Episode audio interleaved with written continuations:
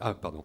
Bonsoir d'abord. Deux des artistes qui présentent des œuvres dans le cadre de la Force de l'Art, qui est actuellement au Grand Palais, sous la Grande Nef, Philippe Maillot et Stéphane Calais. Donc très bien. Alors, je, commence à lancer ce, débat, dont euh, visiblement un des sujets pourrait être que reste-t-il d'Andy Warhol Et est-ce que euh, l'ombre d'Andy Warhol plane encore sur la nef du Grand Palais? Qu'en est-il des œuvres qui sont les œuvres des artistes contemporains? Dans la lumière ou l'ombre de Warhol euh, La première chose que je pourrais dire à ce propos, euh, connaissant sans doute mieux les artistes de la force de l'art que Warhol, c'est notre ami Alain qui va pouvoir rectifier, c'est de donner une certaine image euh, stéréotypée d'Andy Warhol. Évidemment, Alain va la contester aussitôt. C'est celle d'un Andy Warhol qui est caractérisé au moment où il commence à se manifester sur la scène de l'avant-garde new-yorkaise comme un artiste cool, comme un artiste du désengagement subjectif, euh, comme un, de ces artistes qui s'inscrit dans la postérité de Marcel Duchamp. Euh, la fin des années 50 et aux États-Unis le moment de redécouverte et de relecture de l'œuvre de Marcel Duchamp. Euh, c'est lié évidemment à une série d'expositions, en particulier organisées par la galerie Sidney Janis, qui redécouvre le dadaïsme dans ces années, euh, fin des années 50. Euh, c'est la publication d'une monographie également consacrée à Marcel Duchamp, qui va relancer la lecture de Marcel Duchamp. Et ceci va provoquer immédiatement une sorte de rupture radicale dans la sensibilité des artistes américains, et on va passer de cette expression chaude et même haute, qui est celle de l'expressionnisme abstrait, la grande génération de Jackson Pollock, euh, de Barnett Newman, de Mark Rothko, une génération dont un des théoriciens principaux est Harold Rosenberg, un critique d'art, euh, qui s'inspire pour parler de ces artistes de la génération de l'expressionnisme abstrait des thèses de l'existentialisme français et qui va donc montrer ces artistes abstraits américains comme étant des artistes d'une certaine façon qui euh, réactualisent le mythe de l'artiste maudit, des artistes qui expriment la difficulté qui est celle de leur relation avec l'époque contemporaine, avec l'époque qui est la leur, des artistes de la souffrance et de l'expression un peu blessée. Avec l'arrivée et la redécouverte de Marcel Duchamp, il y a une rupture absolument radicale. Euh, les premiers artistes à s'inspirer de l'œuvre de Marcel Duchamp, c'est évidemment la première génération des pop ou des pré-pop. Euh, c'est Robert Rauschenberg, c'est Jasper Jones, des artistes qui vont réinventer ou réinterpréter le geste fondamental de Duchamp pour cette génération, qui est celui du ready-made, c'est-à-dire de l'appropriation des objets du réel qui vont être transportés dans les musées et qui seront transposés d'une certaine façon par Warhol dont le désengagement subjectif, dont l'attitude passive par rapport à la société, en tout cas qui ne se vit pas sur le mode de la douleur ou de l'expression passionnée, est évidemment lié à toutes les déclarations que l'on connaît à propos d'Andy Warhol. I want to be a machine, je voudrais travailler comme une machine. C'est euh, l'idée de Warhol euh, travaillant dans un endroit qu'il baptise lui-même la factory, l'usine, encore une fois pour montrer que son système de production est bien un système totalement désinvesti de la subjectivité qui ne vise qu'à la production à une activité quasi mécanique. Euh, et euh, évidemment, c'est l'image stéréotypée, je le répète, celle en tout cas que ne défend pas Alain Cuev dans son exposition, mais on y reviendra à propos de, la lecture qu'il nous propose renouvelée de, ces stéréotypes. C'est en tout cas l'image qui est restée dans les manuels d'histoire de l'art d'Andy Warhol. Alors, est-ce que ce Warhol désengagé, pop, euh, héritier spirituel de Marcel Duchamp, est celui dont s'inspirent les artistes de la force de l'art?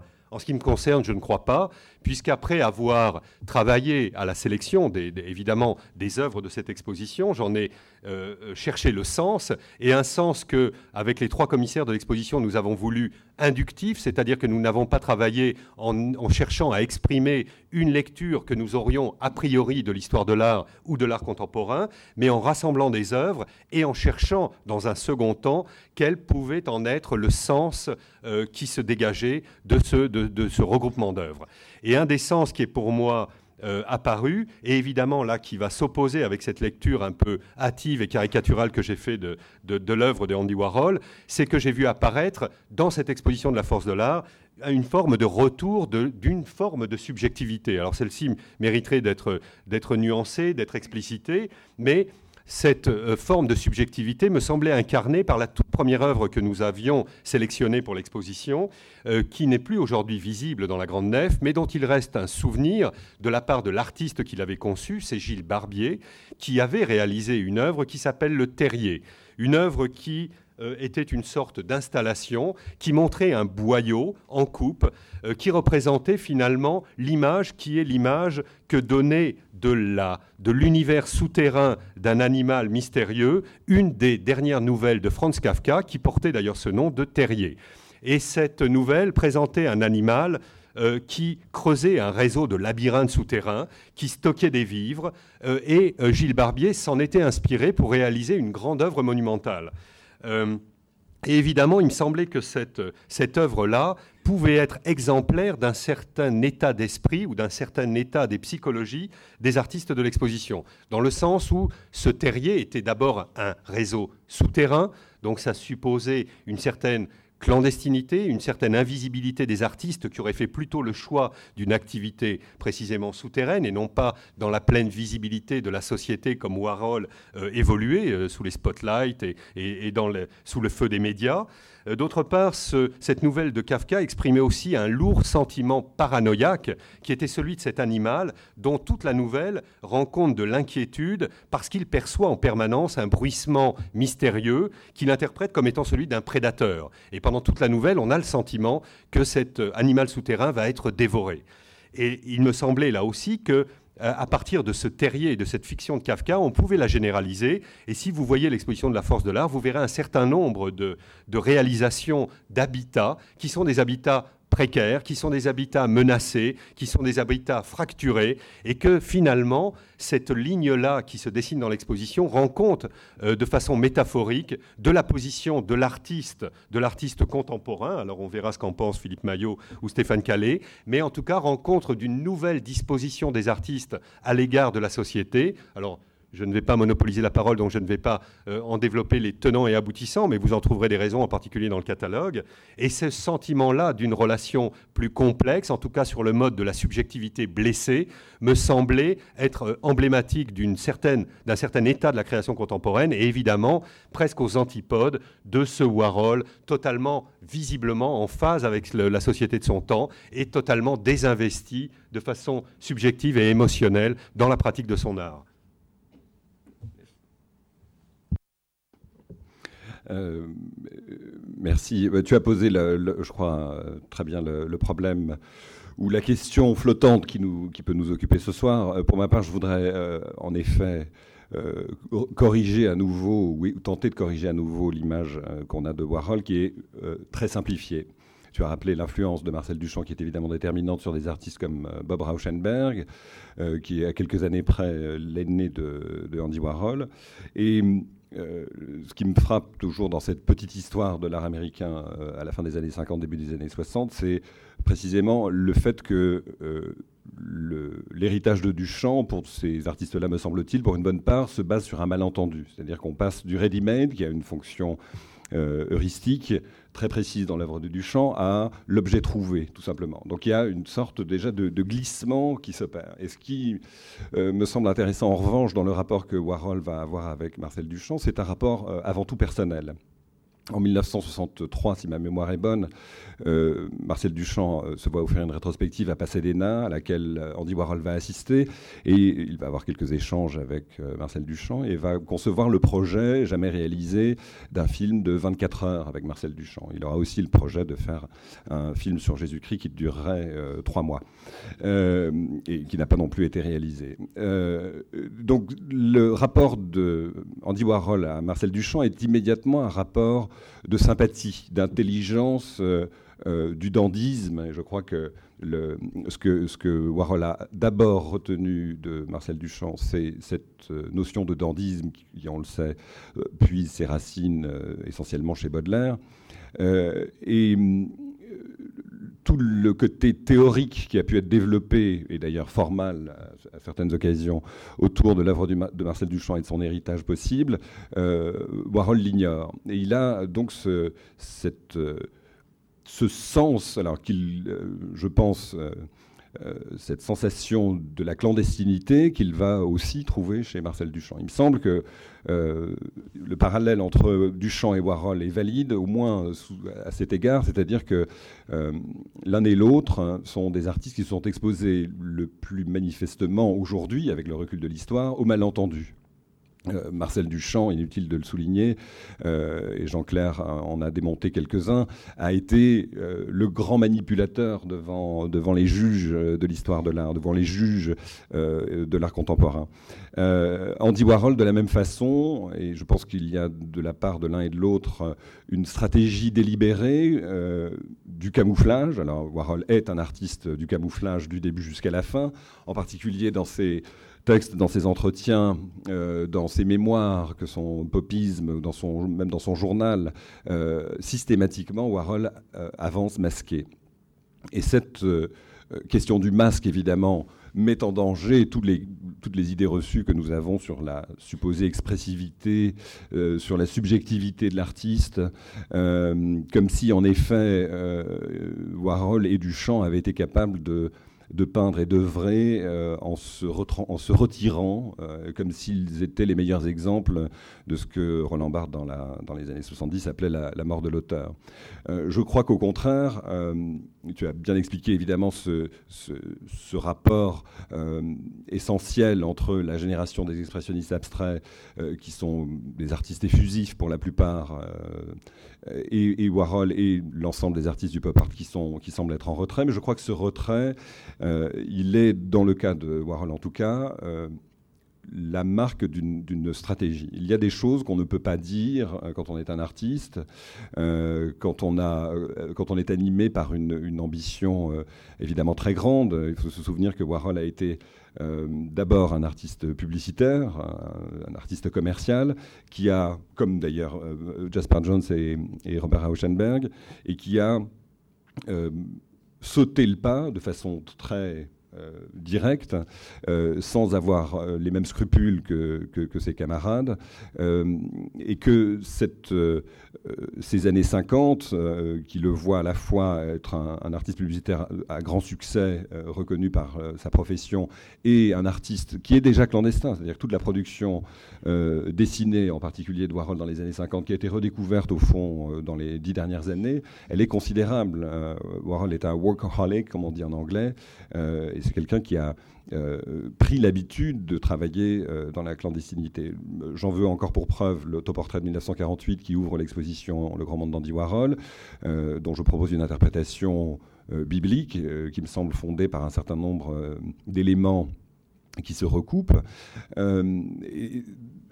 du coup, pour moi non plus, je ne vais pas monopoliser la parole. Du coup, pour essayer de, résumer le problème, la question qui m'a souvent été posée et, et à laquelle je n'ai pas réellement de réponse, c'est comment peut-on mesurer l'influence d'un artiste euh, à partir du moment où nous avons affaire à des artistes qui précisément euh, ont travaillé le malentendu comme une matière première, euh, ont multiplié les ambiguïtés, les contradictions au sein même de, l'œuvre.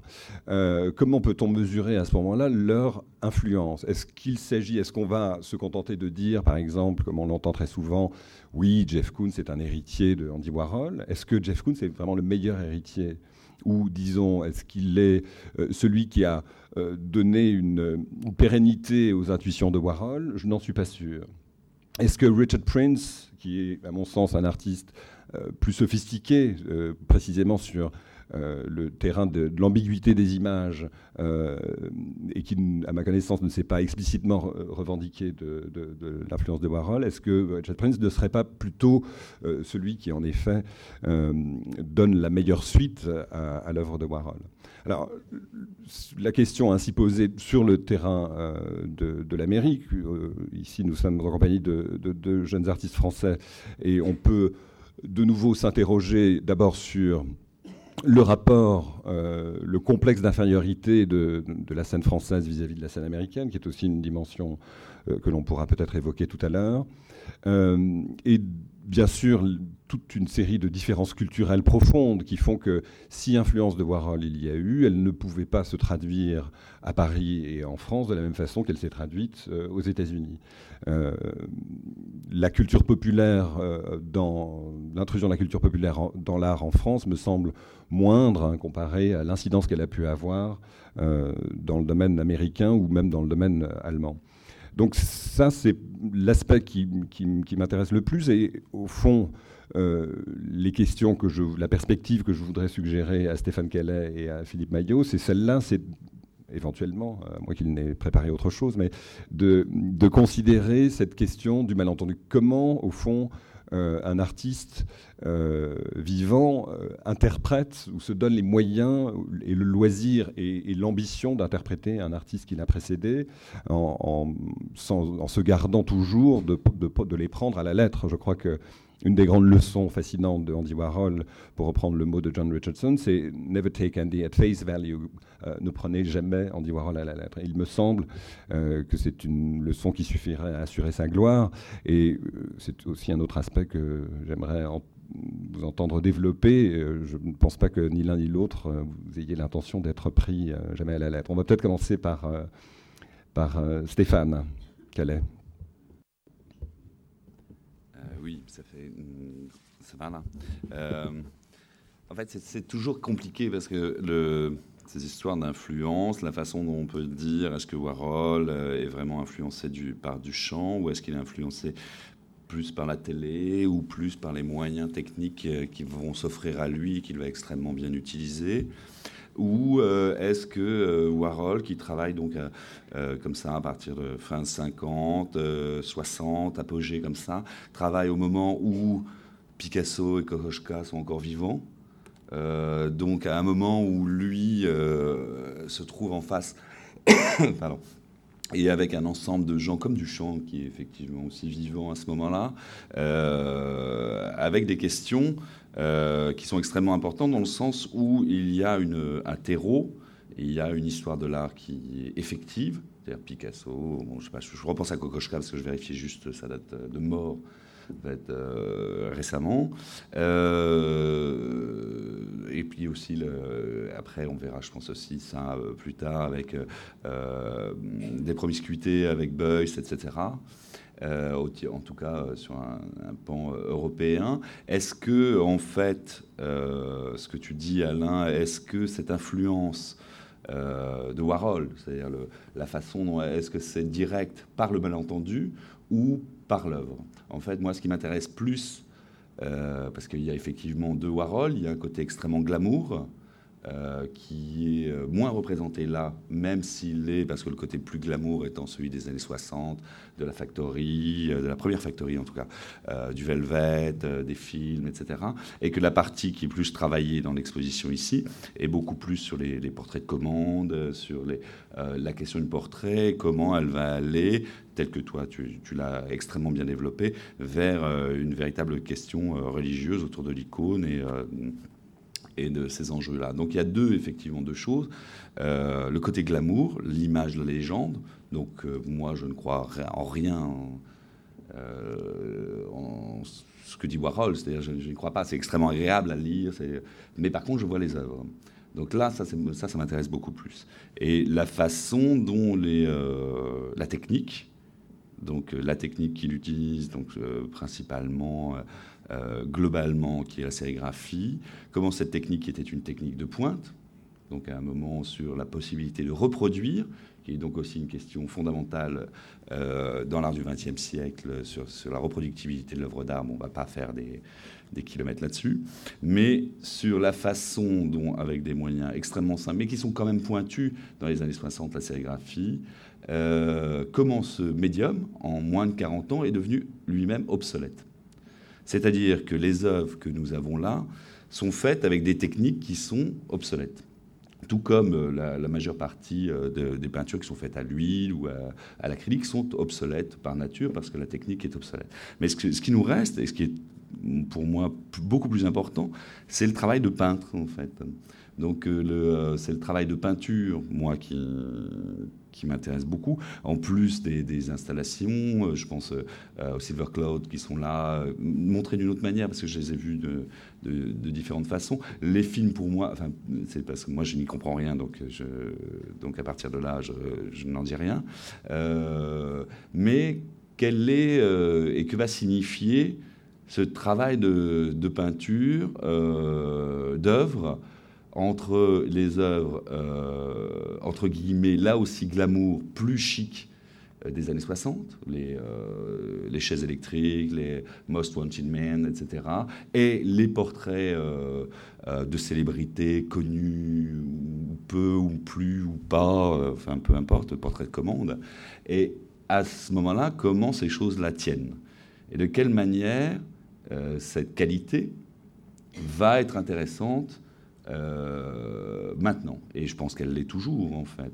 Et moi, j'étais ravi de, cette exposition à plus d'un titre parce que, par exemple, il y a un portrait qui est le portrait de David Hockney, qui est juste à côté de celui de Kossuth, en fait, dans, euh, qui est la salle au premier, et qui est un portrait qui, est une peinture qui, qui ne tient pas, normalement. C'est-à-dire que c'est des, des rapports de couleurs, des rapports de construction, qui ne tiennent pas. C'est-à-dire que c'est des choses qui sont un peu longues à, développer, mais qui pour moi sont des, choses qui s'effondrent d'elles-mêmes, mais par euh, l'effet double, c'est-à-dire l'effet même de la sérigraphie, de sa reproduction, le doubler l'image, va tenir avec une force et une évidence extraordinaire, enfin j'allais dire presque astronomique en fait.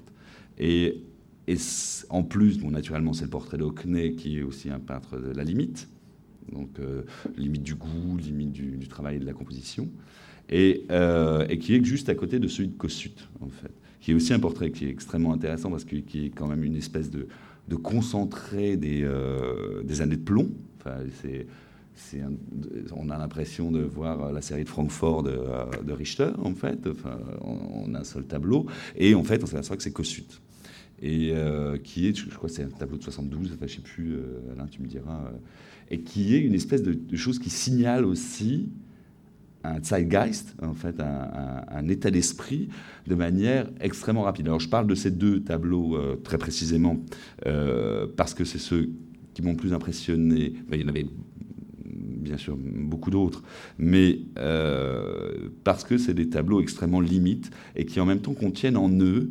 une forme de fraîcheur très très surprenante et une forme de, euh, de clarté par rapport aux moyens qui ont été utilisés, donc en l'occurrence la sérigraphie, et qui ont été là aussi dépassés. C'est-à-dire qu'on n'est plus dans la reproductibilité, on n'a plus six chaises électriques, on n'a plus que deux portraits, il y a une couche épaisse, il y a une vraie matière, euh, d'où aussi le fait qu'après il va se lier euh, aux gens de la transavant-garde, etc. Patati patata. Et, et ça, c'est des choses qui, moi, vont plus m'intéresser. Mais il y a autant d'écarts, me semble-t-il, euh, pour reprendre sur la question de quelle influence ou quelle gestion euh, de l'œuvre d'Andy Warhol par rapport à maintenant et plus précisément dans le cadre comme ça de parallélisme entre les, euh, les artistes de la force de l'art et le comment et l'expo Warhol, il y a autant d'écarts qu'il peut y en avoir et ce sans comparaison aucune entre le moment où Warhol commence et aussi et le vieux Picasso. C'est-à-dire qu'il y a euh, autant une, véritable histoire, une histoire de l'art, mais en même temps un écart qui est presque incompréhensible. C'est le moment aussi où Kahnweiler, euh, mais Kahnweiler avance, c'est-à-dire au moment euh, dans les années 50-60, et finit sa biographie comme ça. Il dit il y a une chose que moi j'adore dans ce, texte de Kahnweiler, donc qui était le premier galeriste, marchand de Picasso, etc., de Matisse, et il dit que la première fois qu'il arrive à, Paris, il a 17 ans, il voit l'impressionnisme pour la première fois. Et il dit, je ne le vois pas. C'est-à-dire qu'il ne voit pas ce que c'est. Après, il va devenir euh, celui qu'il est. Donc le, livre se déroule, se déroule, se déroule. Et à la fin, il dit, et euh, il devient fou parce qu'il parle des tachistes. Il en a marre des tachistes. En fait, il parle des expressionnistes euh, américains abstraits.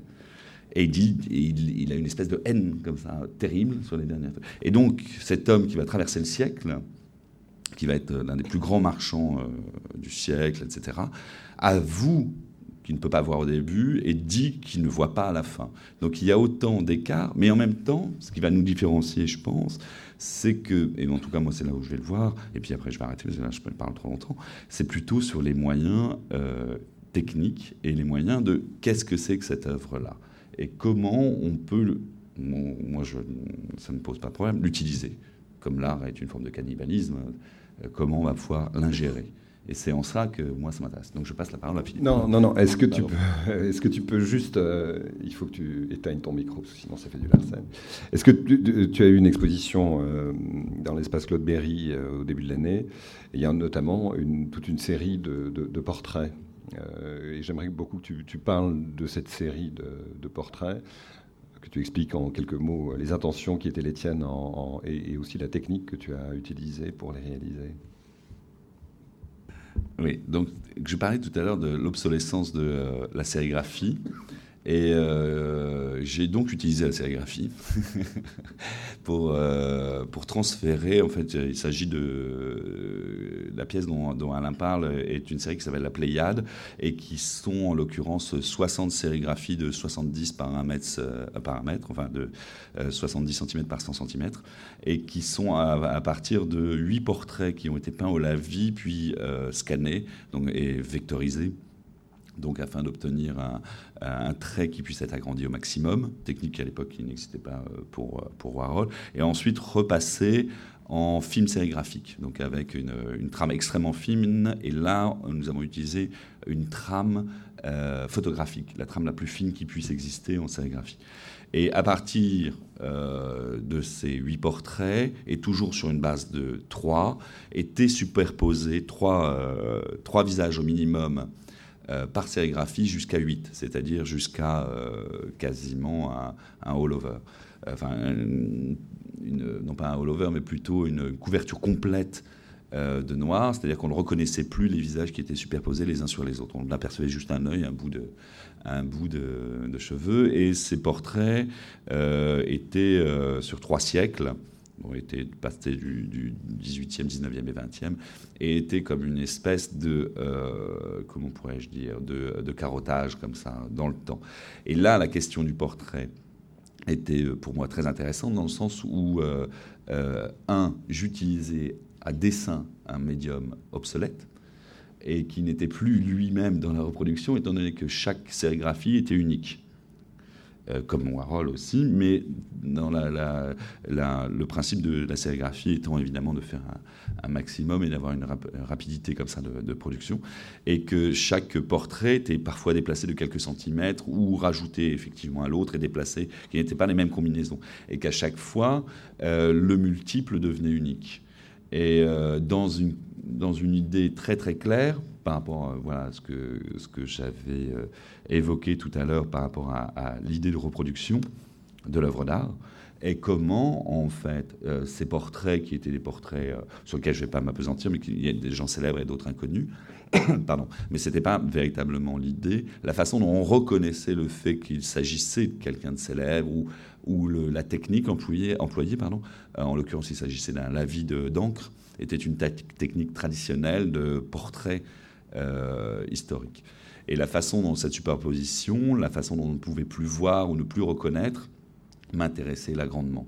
Et n'étant plus là dans un travail euh, warholien dans le sens où euh, la figure va importer dans et la composition, etc. Mais là plutôt dans un pardon, dans un cas de figure qui était reprenons un médium, une activité, euh, soumettons-la à, l'ensemble de filtres qui permettent sa reproduction, c'est-à-dire je peins le, portrait, il est vectorisé, il est passé ensuite par un, film, un scan, donc il va être transféré, et c'est ça aussi qui est fascinant dans, le, euh, euh, dans la question warholienne, en fait, c'est ce transfert, et ensuite il va être transféré d'autant plus qu'il va être superposé à d'autres visages et à d'autres temps, entre guillemets mais pour finalement obtenir un objet extrêmement euh, euh, compliqué dans sa reconnaissance, contrairement au, portrait warholien.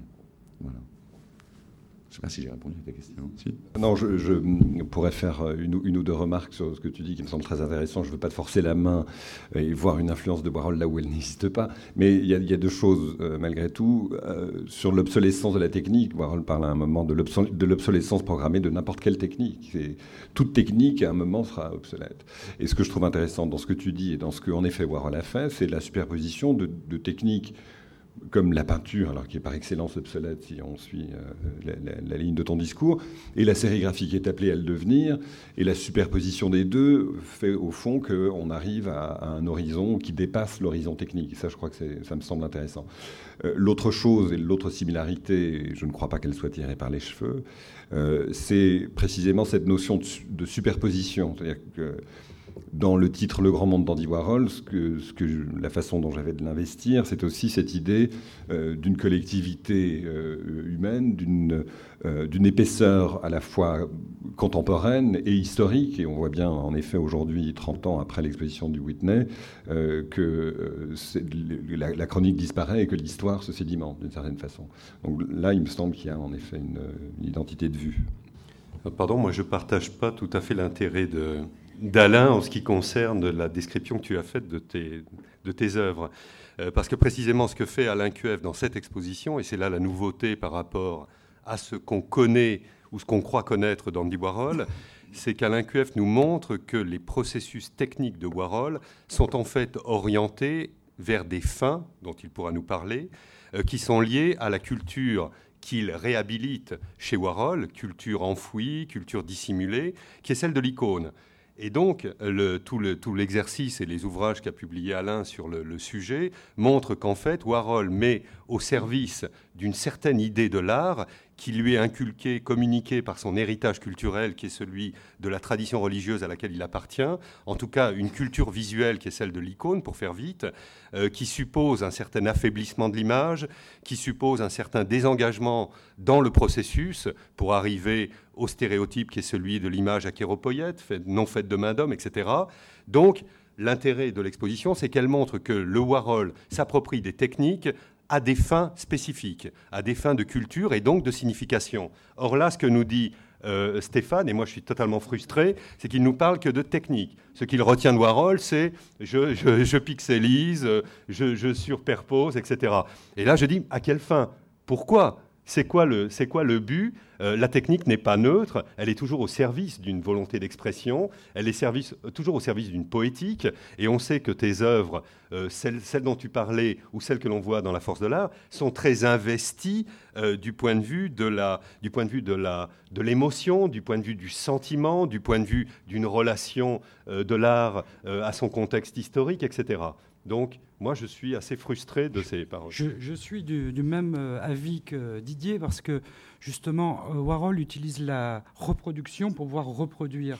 Alors que toi, ta reproduction, elle est presque à l'inverse de, la, technique de reproduction, même photographique, où tu, nuis à ton sujet. Tu, en fais une œuvre unique. Donc, quelque part, tu crées un paradoxe entre ce système de reproduction pour créer une image unique. C'est ça aussi qui fait cette force dans tes projets, c'est qu'en utilisant une, technique de la reproduction, pourquoi pas en faire mille, euh, mille Warhol, mille portraits euh, du même, de la même personne. Toi, grâce à cette technique, tu n'en fais plus qu'une. Par la superposition, par le hasard des mélanges, en utilisant au départ le lavis qui va créer du hasard, qui va créer de Philippe, si je peux me permettre, c'est aussi le cas de Warhol. Hein. Euh, toutes les œuvres de Warhol sont uniques. oui, non, mais elles sont, elles sont uniques, mais elles se ressemblent toutes. Euh, c'est-à-dire que pour moi, ce qui compte chez Warhol, c'est pas tellement la technique. La technique est au service du sujet chez Warhol. Alors que là, il y a un inversement au contraire. C'est que la technique amène le sujet presque. De, par la perte de la mémoire, on ne reconnaît plus les personnes célèbres sur les personnes euh, inconnues. Donc il y a au contraire une sédimentation dont on, tu utilises cette superposition comme des couches des mille plateaux euh, dont on a souvent entendu parler pour créer une image unique retrouver finalement la source principale, la singularité de la pratique artistique. Alors que chez, Warhol, il y a une volonté d'être. Euh, c'est le sujet. Enfin, la technique est au service du sujet. Et, euh, et en plus, il ne faut pas oublier, comme tu disais, que Warhol était un artiste issu de la publicité et qu'à l'époque, il y avait une bible euh, de la publicité qui donnait toutes les méthodes pour réussir à vendre utiliser la photo plutôt que le dessin, reproduire une image tant qu'elle marche, euh, asséner le slogan tant qu'il marche. Donc au fond, quand on regarde le travail de Warhol, on a une espèce de, mise en, art de ce discours de la publicité. Mais bien sûr, de manière cynique et intelligente là-dessus, j'en reviens pas. Si, cynique. Mais euh, alors que chez toi, c'est tout le contraire.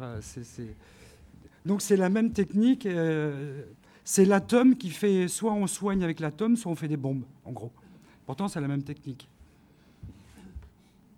Vas-y, euh, Philippe, continue. alors toi, ta relation moi, ce que l'intérêt pour moi de Warhol, c'est pas tant Warhol en tant que tel. comme je suis d'accord avec Alain, on répète toujours les mêmes choses, toujours les mêmes critiques, toujours les mêmes euh, compliments. Ce qui est intéressant, c'est comment on interprète nous Warhol aujourd'hui. Et nous, artistes européens, on l'interprète très mal, euh, dans le sens où pour nous, c'est exactement ce qu'il faut plus faire. C'est-à-dire, c'est un, art de masse euh, créé en masse il faut dire que j'ai aujourd'hui une, réticence envers euh, non pas ce qu'était Warhol, mais ce qu'il a laissé comme mauvaise histoire dans cette pratique. C'est-à-dire qu'au fond, quand là je reviens, on revient des États-Unis, et on a vu qu'au fond, il y a aux États-Unis une vision très industrielle de l'art, c'est-à-dire que dès qu'une chose marche, on n'hésite pas à la reproduire. Tant qu'elle marche, on la reproduit, on la reproduit, on la reproduit. C'est, moi j'ai même connu des artistes qui voulaient changer de boulot et le marchand disant oh là là, si tu changes de boulot, tu changes de marchand. Euh, ça marche, continue à produire ça. C'est ce que veulent les collectionneurs. Euh, absolument, si tu dois changer, tu te trouves un autre marchand. Et, euh, et aussi pour moi, c'est quoi qu'on en dise, aussi Warhol représente un art de la chronique. C'est-à-dire qu'il limite énormément l'intérêt de l'artiste qui, au-delà de représenter son temps, ses idées de l'époque, a une vision, j'allais dire, euh, on en parlait, bergsonienne de la, de, la pensée, c'est-à-dire qu'il mélange le passé, le présent, le futur. Donc évidemment, tout est obsolète, mais tout est aussi moderne parce que tout est possible à réinvestir. Euh, il n'y a pas de choses euh, obsolètes pour nous. Hein. On se fout de savoir, moi je peins à la tempéra comme l'homme de Cro-Magnon, pourtant j'ai l'impression d'être de mon temps. Donc au fond, maintenant, euh, Warhol nous a appris ça, qu'au fond, la technique, euh, chez Warhol, par exemple, est au service du sujet. Qu'est-ce qui fait C'est toujours la même technique. On regarde le premier Warhol, le dernier Warhol, c'est la même chose. Il n'y a jamais. Si, à un moment donné, il y a une histoire assez euh, que j'aime beaucoup, c'est que quand sa cote est tombée, il savait plus comment faire augmenter la cote de ses tableaux. Et du coup, il s'est dit, mais tiens, je vais augmenter le prix, le, coût de production du tableau. Donc il a mis euh, des diamants dedans, il a acheté de la poussière de lune. Si, c'est vrai, il le dit lui-même. Non? Enfin, en tout cas, on parlait d'interprétation. Oui, il a mis de la poussière de lune dedans. Non? Il paraît qu'il aurait acheté de la, de la poussière de lune à la NASA et il aurait mis de la poussière de lune dans ses tableaux. En tout cas, euh, j'aime bien le voir comme hein, L'histoire est belle. Les diamants, c'est vrai. C'est pas vraiment du diamant, hein, c'est une façon de parler. Diamond Dust, c'est du glitter, c'est de la. Oui, du strass. Oui, c'est du strass. Non, mais en tout cas, c'était. Euh, il le dit comme ça. Il dit euh, ma cote tombe. Euh, pour augmenter le prix de ma cote, j'augmente le coût de production des tableaux. J'aime bien parce que c'est pour ça, c'est ce que je voulais vous dire, c'est qu'aujourd'hui, Warhol nous apprend à nous, euh, artistes contemporains, plein de choses sur ce que est l'œuvre pour le public. Euh, quelle est sa valeur Comment une œuvre a une valeur pour le public Aujourd'hui, je pense que grâce à Warhol, on a compris que une, œuvre intéressante, c'est une œuvre qui répète toujours la même chose. C'est une œuvre qui se reproduit très bien euh, dans les catalogues. Et c'est une œuvre qui a, euh, comment dire, euh, un pitch. C'est-à-dire qu'on vous l'explique, en quelques mots, vous arrivez à la comprendre.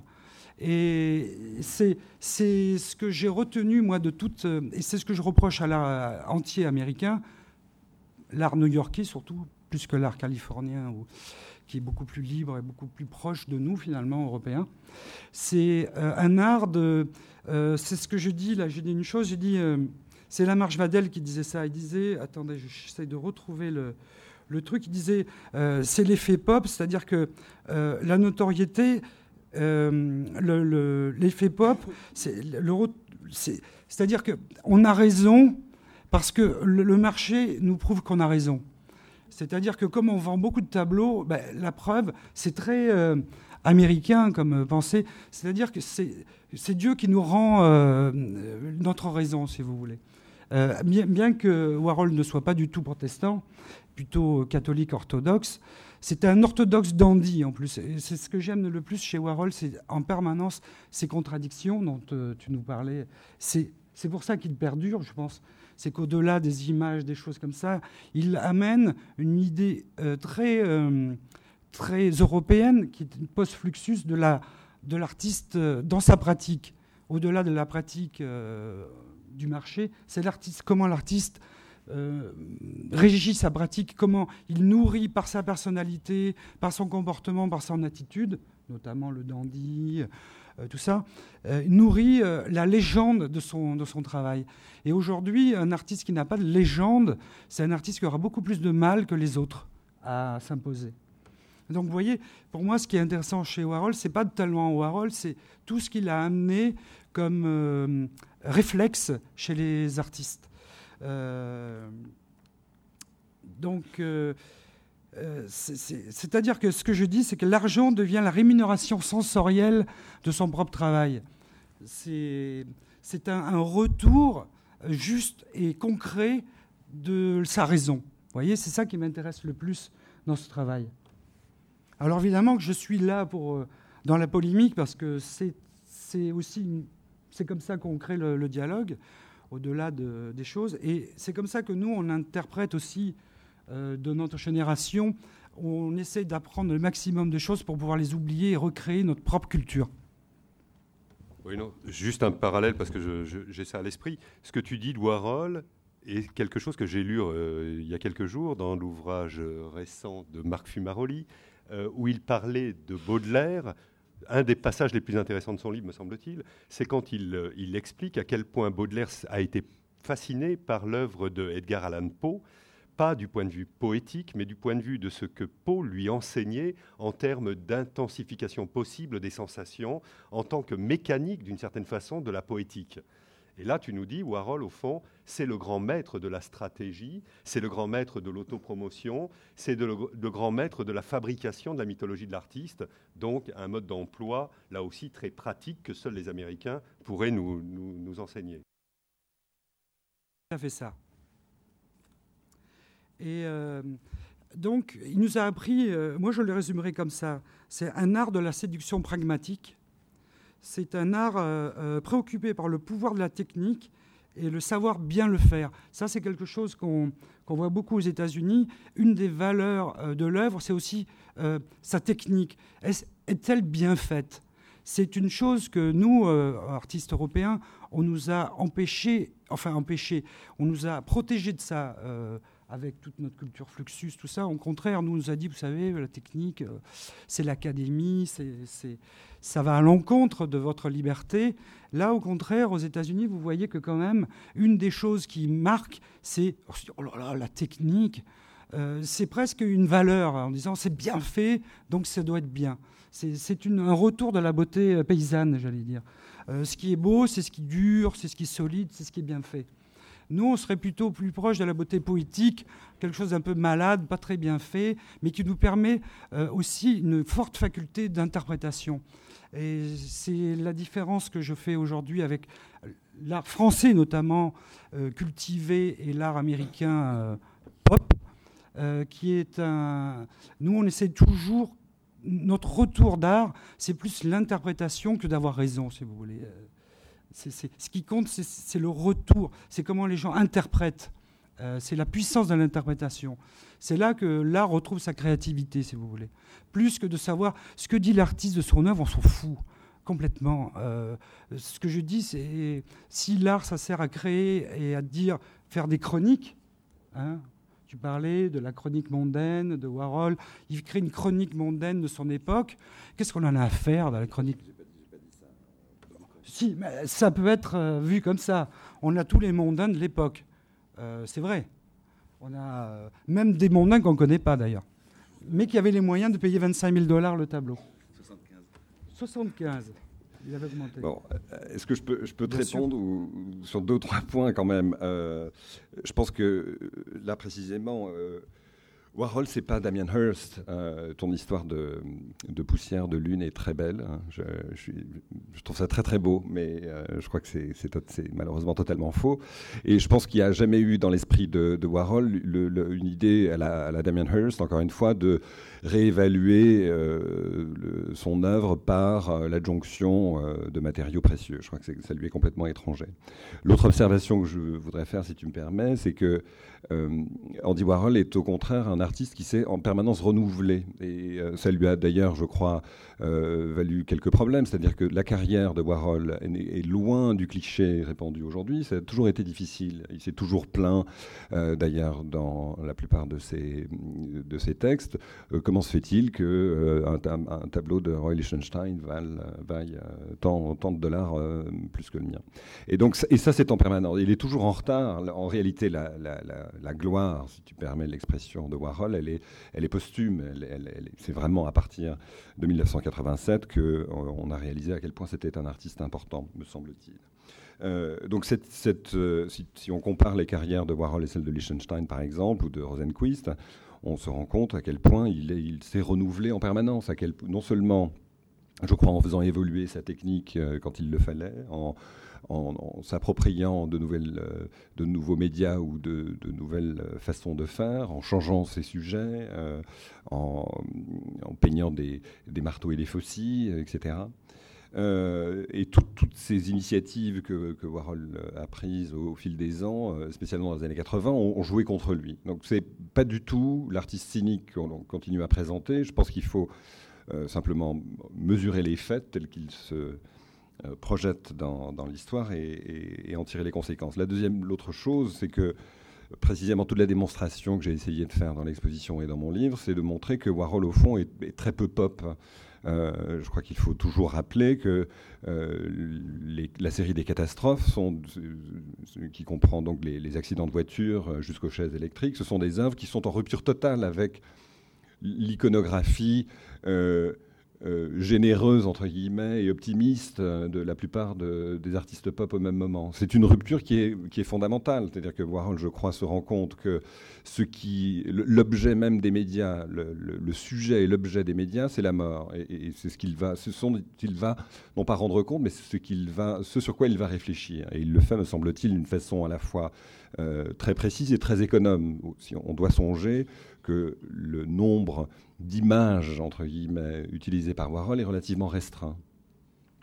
Euh, donc ça me semble, euh, ça me semble une précision euh, importante à, faire. Et puis sur cette question de la chronique, justement, ce qui m'intéresse aussi, c'est que les sujets qui ne sont plus des stars dans la galerie de portraits de Warhol, ce sont ceux-là qui m'intéressent.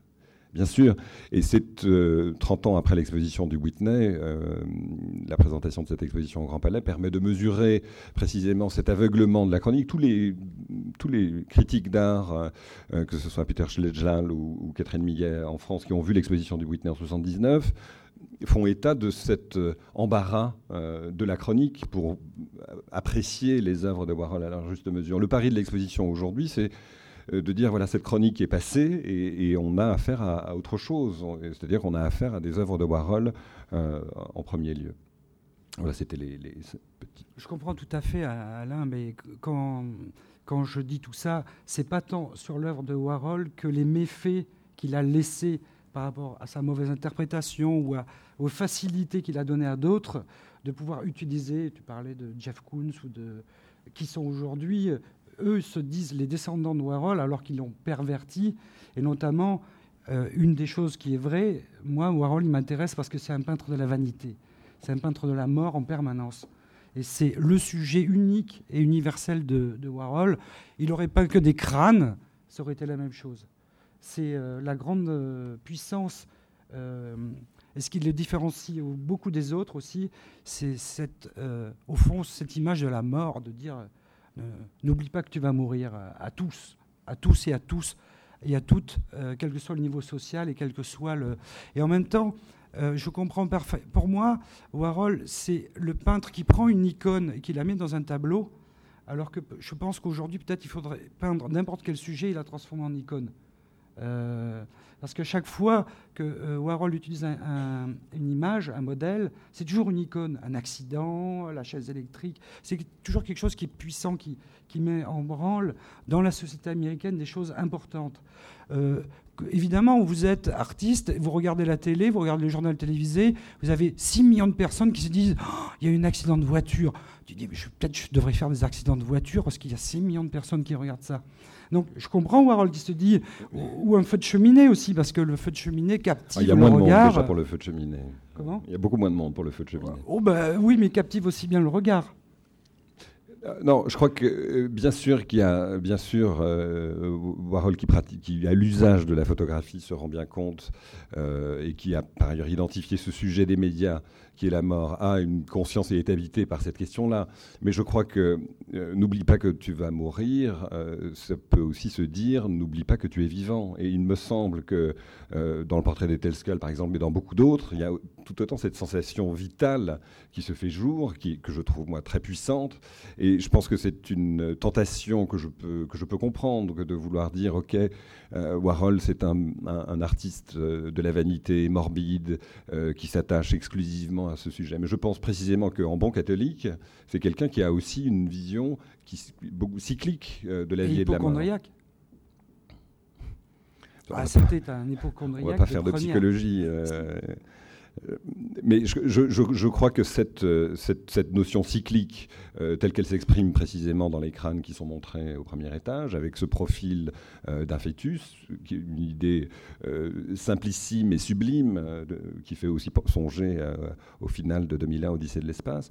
voilà, je crois que c'est ça Warhol, beaucoup plus qu'une concentration morbide sur un sujet qui le dévorerait.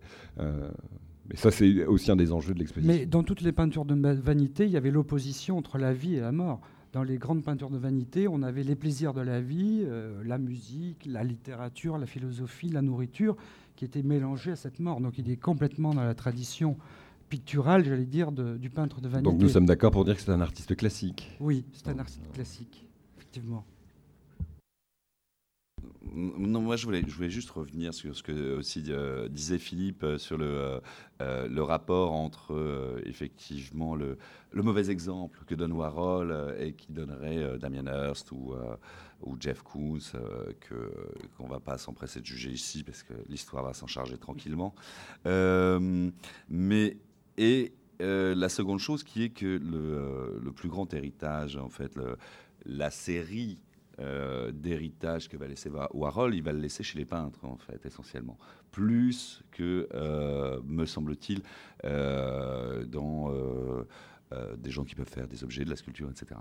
on peut voir, par exemple, ne serait-ce que très rapidement, le rapport avec Polk et, la trame, etc., qui va être très vite fait, la façon dont, Richter va commencer aussi à dialoguer très rapidement aussi euh, avec Warhol, même si eux ne sont pas du tout sur le même plan et sont très très loin euh, au niveau, euh, dans les années 60, Richter et Paul, qui sont des, petits rikiki de rien du tout sur la planète art.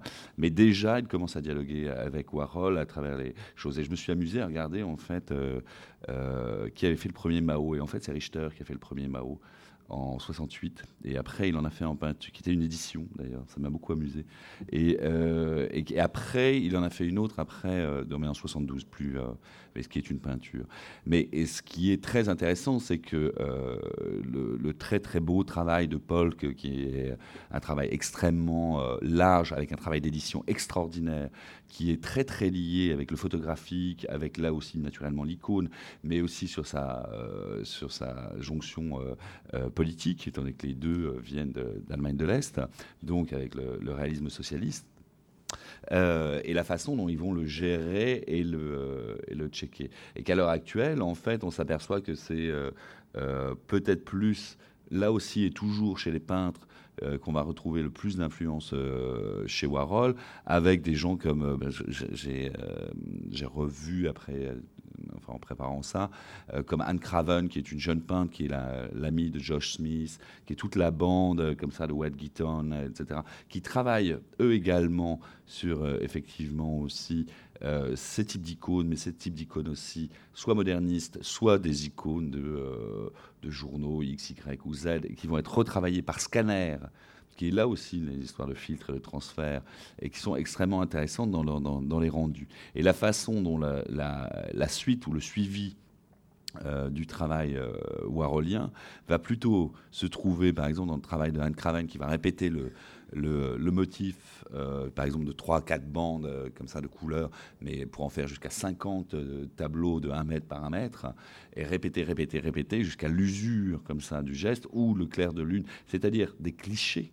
En fait, et ça, c'est là où c'est aussi très intéressant dans, cette idée-là. la façon dont le, le cliché, qui renvoie bien sûr à l'appareil photographique, mais aussi au, au poncif, et la façon aussi dont le, euh, c'est ça qui est très intéressant, c'est que je ne pense pas, par exemple, au moment des, premières Liz Taylor, au moment des premières Marilyn, il n'y a pas cet impact-là. Euh, il n'y a pas. J'essaye souvent d'imaginer la façon dont ça a été vu la première fois. C'est-à-dire que ça devait être extrêmement étrange, en fait. Ça n'était pas. Euh, maintenant, effectivement, par rapport euh, au travail que tu as fait autour de l'icône, euh, de l'iconostase aussi, en fait, sur le passage et la façon dont il y aurait une espèce de porte invisible, ce qu'on ressent parfois d'ailleurs. dans, l'exposition qui fait passer à une autre dimension. J'imagine, je tente d'imaginer la première fois où on voit X Marilyn reproduite. Et je ne peux pas parce que euh, cette image l'est devenue par Warhol, en fait. C'est-à-dire que, comme toutes les grandes œuvres d'art, en fait, euh, elle devient évidente. Et comme il est impossible de voir la Joconde sans avoir le bagage culturel. C'est-à-dire qu'il est parfois, on essaye d'imaginer telle ou telle peinture euh, en ayant pour la première fois un regard, et c'est impossible parce qu'on a X siècles et je me rappelle avoir vu, il y a un petit film où on voit, je, crois euh, que, euh, que c'est bah, à Paris d'ailleurs, où euh, il y a Warhol qui arrive dans la toute petite galerie de. Ah, mais ça évidemment, où il montre les Flowers, tu vois, voilà, chez Sonaben. Et il y a la galerie microscopique, en fait, et il y a quatre tableaux de Flowers. Et c'est, et d'un seul coup, on voit avec les yeux de la personne qui a filmé. C'est-à-dire que c'est d'une incongruité sidérante en fait, ces grosses fleurs comme ça. C'est euh, très, très étrange. C'est-à-dire que euh, là où Liechtenstein était, pour moi, toujours été une espèce d'évidence, euh, mais ce qui est peut-être dû aussi au fait, et que Liechtenstein mettait une pince à linge avant de peindre ses sujets, quoi, parce qu'il déteste son sujet, je pense, à la base. Il pense que c'est un sujet de, de, couche populaire lamentable. Mais il y a une, une empathie il, a il y a une forme d'empathie extrêmement étrange en fait euh, chez Warhol euh, sur le euh, sur le sujet. Et qu'après pour moi il n'y a pas de finalement de, cynisme sur le le travail de, de, Warhol comme chroniqueur. Mais effectivement en 79 on voit euh, la princesse Truc, euh, le, roi de l'immobilier bidule euh, déambuler juste à côté de son portrait. Effectivement, le côté chronique doit être très dur pour quelqu'un qui est post-maoïste et qui dirige une revue qui s'appelle Art Press. ça doit être extrêmement violent, en fait. Mais en même temps, ça ne, ça ne revient plus là. Et, y a une, et effectivement, moi, euh, je crois que je ne te, l'ai pas dit parce que j'y ai repensé bien après, ça m'a fait le même effet, cette exposition, que quand j'ai été voir le, musée euh, Montauban à Ingres. Enfin, euh, euh Ingres à Montauban, pardon. Et, et là, le lapsus est révélateur, parce que en fait, d'un seul coup, j'ai vu des mauvais Ingres. Et d'un seul coup, je me suis dit, ça va. C'est vraiment un bon peintre. Ah oui. Et là, il y a des mauvais tableaux. Par exemple, il me semble qu'il y a des mauvais tableaux. Enfin, le, tu vois, le, Schnabel, il est abominable, par exemple, en noir et blanc. Le, Basquiat avec son slip géant, euh, il est assez dur, quoi. Quand à côté, il y a des, euh, chefs-d'œuvre. Et ça, c'est très agréable de voir qu'il y a quand même euh, dix mauvaises peintures. Enfin, pas, pas terrible, quoi. Et mais à côté, que c'est vraiment bien. Et ça, ça rend très humain, je trouve. Alors, juste, là-dessus, euh, je pense que une exposition, c'est l'histoire d'un regard et que pour rendre compte de l'évolution de ce regard, il faut aussi être euh, à certains moments, sinon scientifique, en tout cas impartial. Et il y a en effet des tableaux, euh, en toute connaissance de cause, qui sont, qui sont certainement pas des chefs-d'œuvre, qui ne le seront jamais. Mais je pense que c'était, je pense en particulier aux Nine Heads of uh, Japanese Corporation, qui sont ces neuf euh, chefs d'entreprise qui en fait commercialisaient des œufs. Euh, ce qui est intéressant aussi en soi.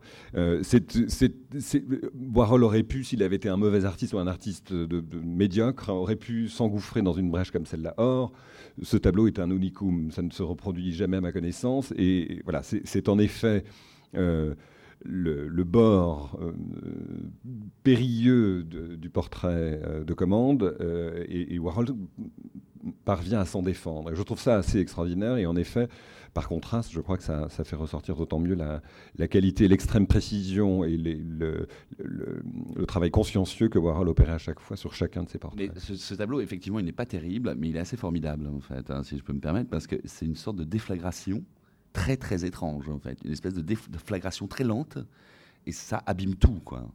C'est-à-dire que ce, tableau abîme tout autour, quoi. C'est d'une violence inouïe.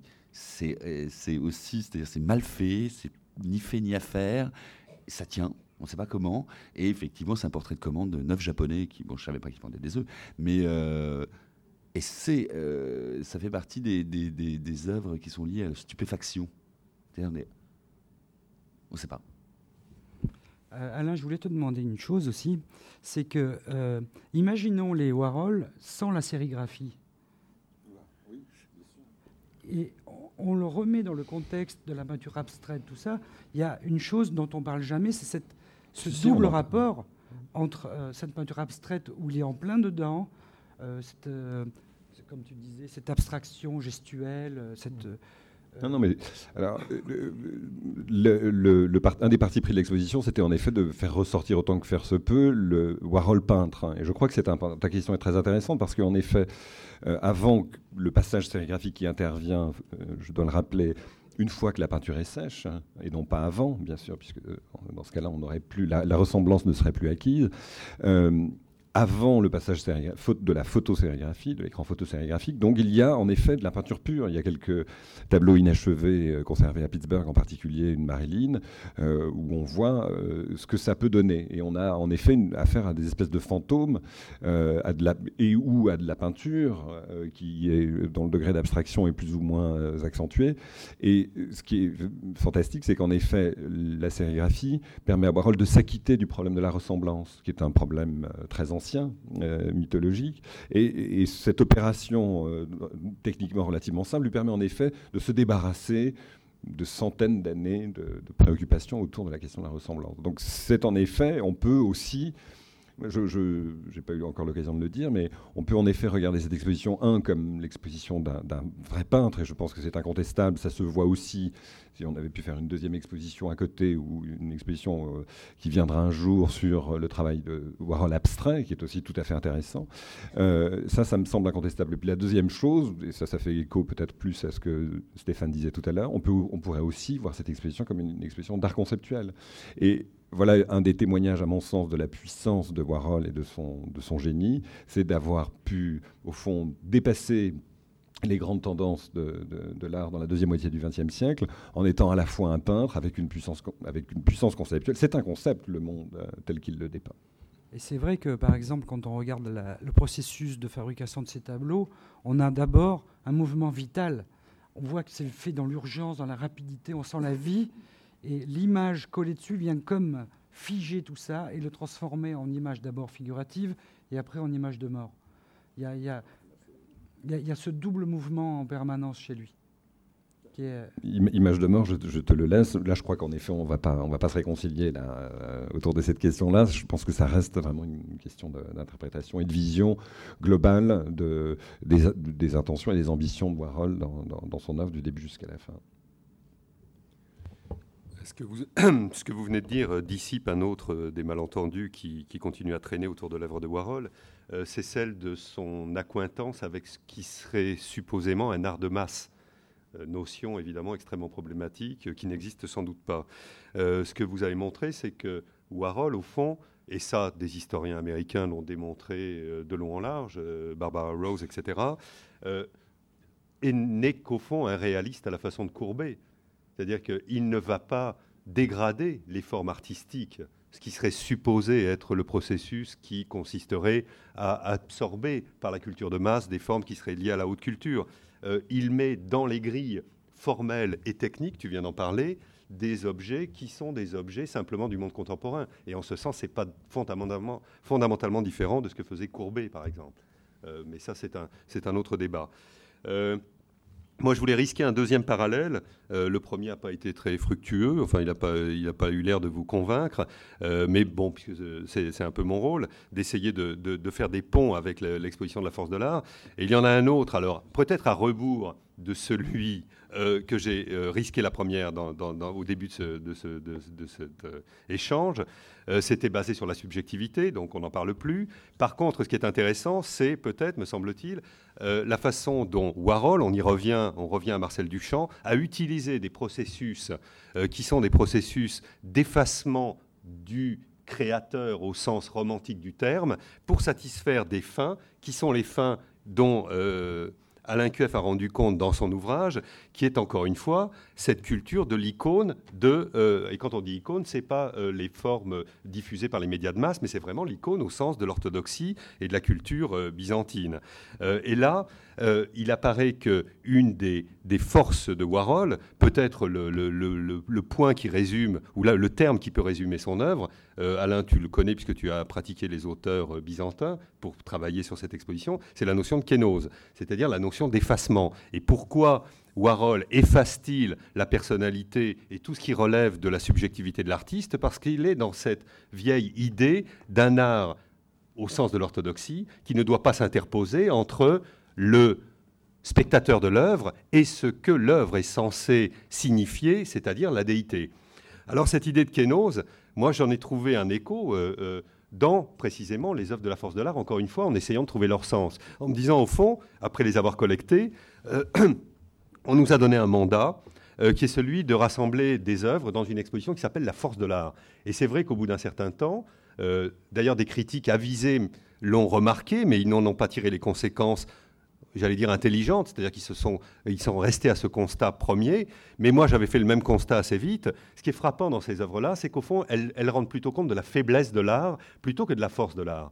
Et ça, c'est intéressant parce que pourquoi des artistes contemporains s'intéresseraient-ils à la faiblesse de l'art? Et d'une certaine façon, pour des raisons similaires à celles qui ont conduit Warhol à se désengager et à pratiquer cet art de la kénose. Simplement, Warhol était l'héritier d'une tradition à caractère religieux et nos artistes français sont hérités d'une tradition à caractère conceptuel. C'est au fond l'idée tellement élevée qui se font de l'art qui fait que peut-être, alors là c'est une hypothèse, ils donnent à leurs œuvres des formes suffisamment pauvres pour que, encore une fois, les œuvres ne s'imposent pas par leur savoir-faire, et on revient à la remarque de Philippe Maillot, mais pour qu'elles restent le témoignage d'une idée très élevée, très idéaliste de la, de la pratique artistique que nos artistes se feraient.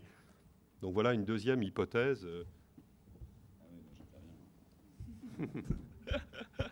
Euh, moi, j'aimais beaucoup, effectivement, quand tu avais euh, commencé à parler de cette histoire de faiblesse de l'art, en, comme ça, en te jouant du, terme aussi de la, force de l'art.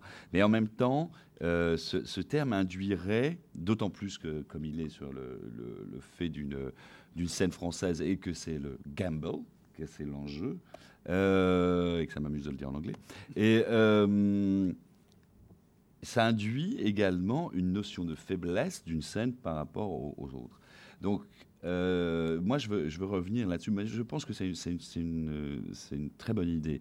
Mais la question qui se pose, en fait, par rapport à ça, et qui n'est pas le, du même type, c'est-à-dire que les notions d'efficacité ne sont pas du tout les mêmes.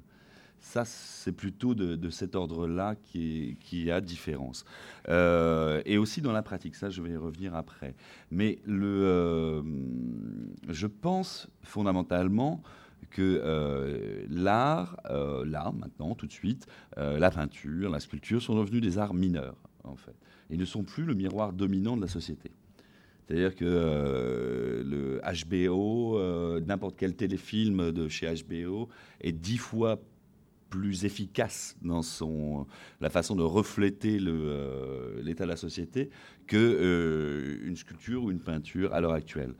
Euh, et Warhol est peut-être le dernier moment où il y a encore un miroir dominant. Il est encore ce miroir-là. Mais là, nous, avons fini. C'est fini. Nous ne sommes plus en art majeur. Nous ne sommes plus ce miroir que l'on conduit sur la route c'est fini. Est-ce que cette, euh, force de délégation a été transférée à d'autres techniques ou médiums ou est-ce que Oui, c'est ce, que, c'est ce que je viens de te dire. Le que cinéma, pense que... Non, non, le cinéma est mort aussi, mais le, euh, enfin, est mineur également. Je pense que, le, par exemple, euh, n'importe quelle série télévisée a dix fois plus d'évidence parce que d'art premier, quasiment comme reflet principal de la société, que, que, que la sculpture ou la peinture. Et que, en fait, cette question-là de, se dire, voilà, nous sommes en, mode mineur, ben c'est la chance, en fait. Et que euh, la, plus grande chance, c'est d'être justement dans, cette possibilité d'art mineur. Je l'entends de la même manière. Et que donc, on va pouvoir, là, on va pouvoir travailler. On, a, on, ne s'absout pas de l'histoire de l'art. Enfin, moi, je ne m'en absous pas, je pense que toi non plus, ça, ça me semble évident. Mais qu'en même temps, euh, les, les, euh, les 4 par 3 à la Kiefer, ça n'est pas possible. quoi. Euh, en mettant ces lents et les camps de concentration sur la même toile, ça n'est pas possible. Euh, il y a des possibilités qui vont se gérer sur les biais, sur les, euh, sur les chemins de traverse, sur la façon dont on va pouvoir lever euh, je ne peux pas parler pour euh, une génération, c'est pas possible. Et un artiste encore moins. Enfin, donc, euh, pour donc je ne parle que pour moi, mais de pouvoir lever des contre-images, en tout cas, ou, générer des espèces de contre-feux. Donc, effectivement, les objets, et ça, tu as, tu as tout à fait raison de le, lever dans l'histoire, sur la force de l'art, effectivement, il y a beaucoup de maisons, beaucoup de cabanes, il y a beaucoup d'abris, etc. Et ces choses-là, euh, sont des lieux de réflexion. Je pense qu'on est euh, à un moment où, euh, tout à chacun est en train de mettre au point des techniques et des possibilités intellectuelles, des techniques, quand je dis techniques, c'était aussi des techniques intellectuelles, pour tenir dans les années qui vont venir et sans être, j'allais dire, disgracié envers soi-même en tant qu'artiste, en tant que faiseur d'images ou faiseur de sculptures, etc. Et donc, il va falloir euh, une forme de, recentrage. Pour ce qui concerne ma pièce plus particulièrement euh, à la force de l'art, c'était plutôt euh, une question liée à l'historique, à la, mémoire et à, à, la mise en scène qui était en jeu, plus que la notion de, euh, de maison-cerveau telle qu'elle a pu être développée, par exemple, dans, des expositions comme à Reims ou à, ou à, la ferme du Buisson. Euh, je pense que c'était aussi à ça que tu faisais référence euh, quand tu parlais aussi de, de, ce, de, ce, type de choses.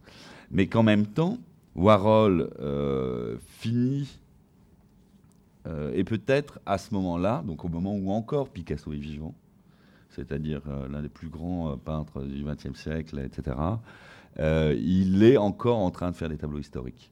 Et que le dernier qui va faire des tableaux historiques, c'est, à mon avis, c'est vraisemblablement c'est Gerhard Richter et Onkawara. Gerhard Richter avec la série de Francfort en 88 et Onkawara qui continue à le faire. Mais qu'en même temps, il n'y a plus de peintre d'histoire. C'est-à-dire que le, le, le sommet de la pyramide tel que l'entendaient euh, euh, les peintres italiens euh, sur le peintre d'histoire et le peintre de religion sont le sommet. Ça, ça n'existe plus. Il n'y en a plus et ça n'est plus possible. Donc à partir de là, ah, je, parle maintenant, hein. ou alors qu'on me prouve le contraire, mais je n'ai pas vu. Mais, et donc, c'est les moyens détournés, les moyens de billets qui vont être les plus efficaces. Donc ce n'est plus rentrer dans un, un, processus de guerre froide et de bloc-bloc, comme euh, la situation était encore, mais plus dans une situation de déplacement de guérilla très très rapide et très efficace, si on parle en termes de stratégie. Je suis complètement euh, dans, ce sens-là, évidemment, parce que, et de la même manière que je pense que on est aujourd'hui, l'art est un, médium en dessous de beaucoup d'autres, surtout de la télé, euh, par le cinéma. Moi, je dis toujours, je me demande comment fait un sculpteur quand il traverse une raffinerie, parce que je sais je sais pas si vous avez vu de près une raffinerie éclairée. D'ailleurs, des artistes ont compris ça et ont simplement éclairé la raffinerie pour montrer à quel point c'était beau. comment il s'appelle bon, peu importe. Mais en tout cas, aujourd'hui, la puissance technologique, nous, ramène à notre échelle et au fond, notre liberté, hein, elle est revenue peut-être à la meilleure place. C'est que euh, dans, cette idée de, l'ours blanc dont tu voulais parler, d'être euh, des ours coincés sur un tout petit bout de, de, glaçon comme ça et balancés au gré du vent en disant euh, où est ma grotte, c'est que au fond, peut-être, je suis d'accord avec toi, ça nous libère ça nous libère de plein de choses. Et surtout, ça montre une chose qui est importante, c'est que c'est quand même l'homme qui est au centre. Euh, et quelque part, on avait, à force déshumanisé euh, euh, sous des concepts, sous des réflexes, sous des, idées qui appartenaient à d'autres, souvent, que l'artiste était un peu au service de cette grande culture comme ça, était une main active de cette culture. Aujourd'hui, au contraire, je trouve qu'il y a de l'intérêt, c'est que l'art revient à des choses euh, humaine, à des choses à l'échelle humaine, dans un rapport euh, intime à l'autre, dans un dialogue comme ça. Et surtout, il demande à être interprété. Il, il donne plus de leçons, il ne fait plus de politique. Enfin, si, il fait tout ça en même temps, mais tout est dilué dans un message beaucoup plus humain. Euh, que de cette volonté d'avoir raison, de, de dominer. c'est pour ça qu'il ne faut pas oublier que quand même Warhol faisait un peu partie d'un plan Marshall. Euh, il, faut, il faut resituer les choses dans un contexte où l'Amérique se vengeait de l'Europe. Non, mais c'est vrai. On, a même vu, on sait que maintenant il y avait la, CIA qui aidait les artistes, qui donnait de l'argent pour promouvoir la culture euh, américaine. Il y a tout un, alors, moi, c'est des choses, c'est comme la poussière de, de, lune. Ce sont des choses qui m'intéressent, même si elles sont complètement inventées, mais elles me donnent un climat à l'art qui me, qui me convient un climat encore de, mythe, vous voyez. Et euh, pour en revenir à ce que disait euh, euh, Didier sur la, faiblesse, c'est qu'au fond, aujourd'hui, on s'aperçoit que pour trouver sa singularité, on est obligé de rester dans une certaine faiblesse, de retrouver le noyau, le, la chose que l'autre ne fera pas. Donc, pas parce qu'il a plus de moyens, pas parce qu'il a plus de chance ou pas parce qu'il n'appartient pas au bon pays, qui ne fera pas parce que c'est unique, qu'il n'y en a pas un autre qui le fera à côté.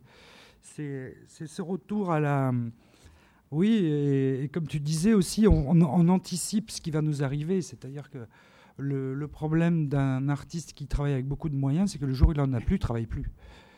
Euh, donc, euh, rechercher à créer avec peu de choses, avec rien, du dessin, comme tu dis, toi, toi tu pars d'une encre euh, quelque part. Après, les moyens existent, on développe en fonction des moyens, mais au fond, on parle de choses simples.